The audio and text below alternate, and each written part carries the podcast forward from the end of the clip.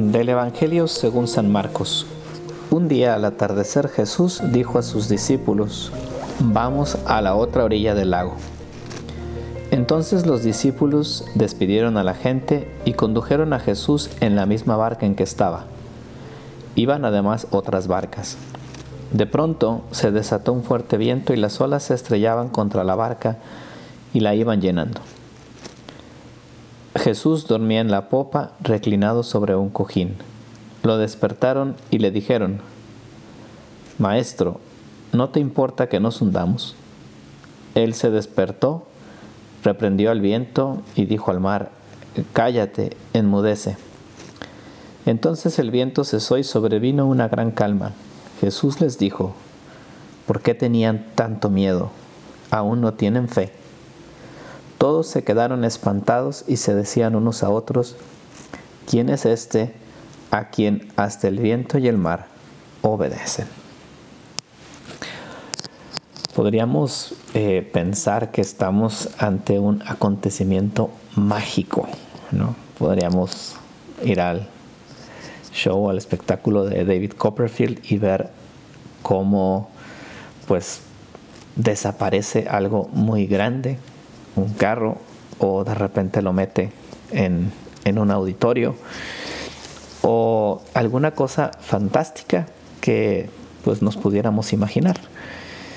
Y Jesús nos podría parecer alguien semejante a uno de esos eh, pues magos o uno de estos personajes. Y sin embargo, creo que el mensaje es mucho más profundo que eso.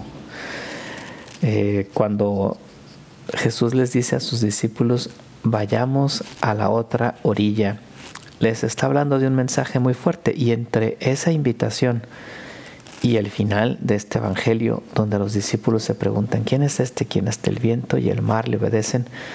Pues hay todo un proceso espiritual y hay toda una serie de hechos exteriores, pero sobre todo interiores de parte de los discípulos. Cuando uno se imagina esta tempestad, yo muchas veces me pongo a pensar en tantas ocasiones que nos subimos a un avión y que estando arriba, pues estamos en manos del piloto, no sabemos qué va a pasar y pues confiamos en que todo va a salir bien y que el avión va a aterrizar en su lugar y a tiempo.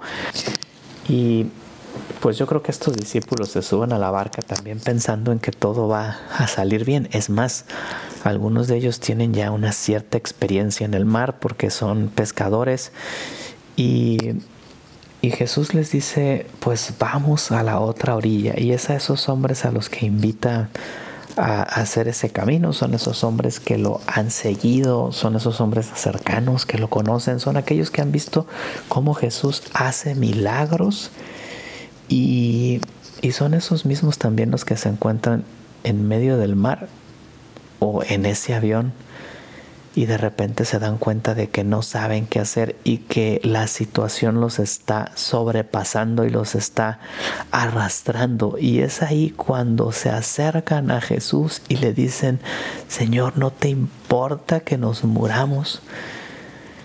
Y creo que esta lección es muy importante porque Jesús en nuestra vida nos va invitando a todos a cruzarnos a la otra orilla, nos va invitando a salir de esa zona donde estamos, donde todo es cómodo, donde sabemos movernos, donde a fin de cuentas estamos seguros. Y seguramente Jesús en tu vida espiritual, en tu relación con los demás, en tu vida moral, te está invitando a salir de un cierto lugar, de una cierta comodidad. Jesús cuando se acerca a nuestra vida no nos deja tranquilos en el sentido en el que siempre nos está intentando empujar a más, a ser mejores.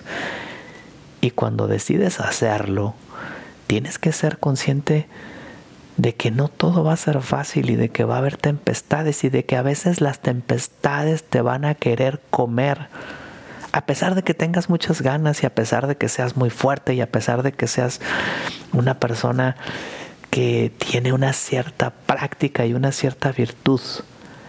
Y a mí se me hace que aquí está la parte más importante de este Evangelio, el experimentar, el darnos cuenta de que en este tema de la santidad, la batuta la lleva Dios y la confianza la tenemos que poner en Dios y el ritmo lo lleva Dios. Porque hay cosas que nos superan y que nos sobrepasan, porque a veces el experimentar nuestras debilidades y nuestras caídas y el ver esas olas que se acercan a nuestra vida nos van a desanimar y nos van a hacer preguntarnos, ¿en qué me metí?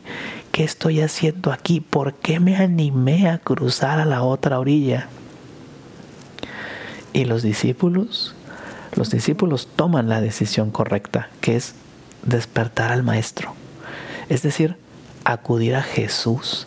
Es decir, darte cuenta de que tú no puedes solo y de que esto no se trata de tus fuerzas, de tus ganas y de tus ilusiones, sino que se trata de que estás con el Maestro, de que es Él en primer lugar el que te ha invitado a cruzar a la otra orilla y no ha sido iniciativa tuya y de que Él que es el que hace milagros es el que es capaz de sal de, de mandar a las olas y de mandar al clima y Él es capaz de salvarte y no se trata por tanto de nuestras fuerzas o de nuestras metas por eso Jesús les dice ¿Tienen miedo? ¿Por qué tienen tanto miedo? Incluso lo enfatiza así. Y es normal que nos dé miedo el enfrentarnos a cosas que desconocemos o que no podemos controlar. Pero tampoco nos olvidemos de que estamos con el Maestro, de que estamos con aquel que ha hecho milagros, con aquel que es capaz de mandar al viento y al mar. Y muchas veces eso se nos puede olvidar. Muchas veces podemos pensar a Jesús solamente como un ser mágico que nos va a solucionar los problemas, pero no como un compañero de camino y un compañero de vida y como esa persona que está de mi parte. Creo que este Evangelio nos invita a vencer ese miedo, a tener fe, a darnos cuenta de que estamos acompañados por aquel que puede hacer todo por nosotros. Y ojalá que pues esa confianza vaya creciendo poco a poco en nuestra vida. Que Dios les bendiga, soy el Padre Aníbaldo Díaz y les invito a compartir nuestro podcast ¿Qué haría Jesús?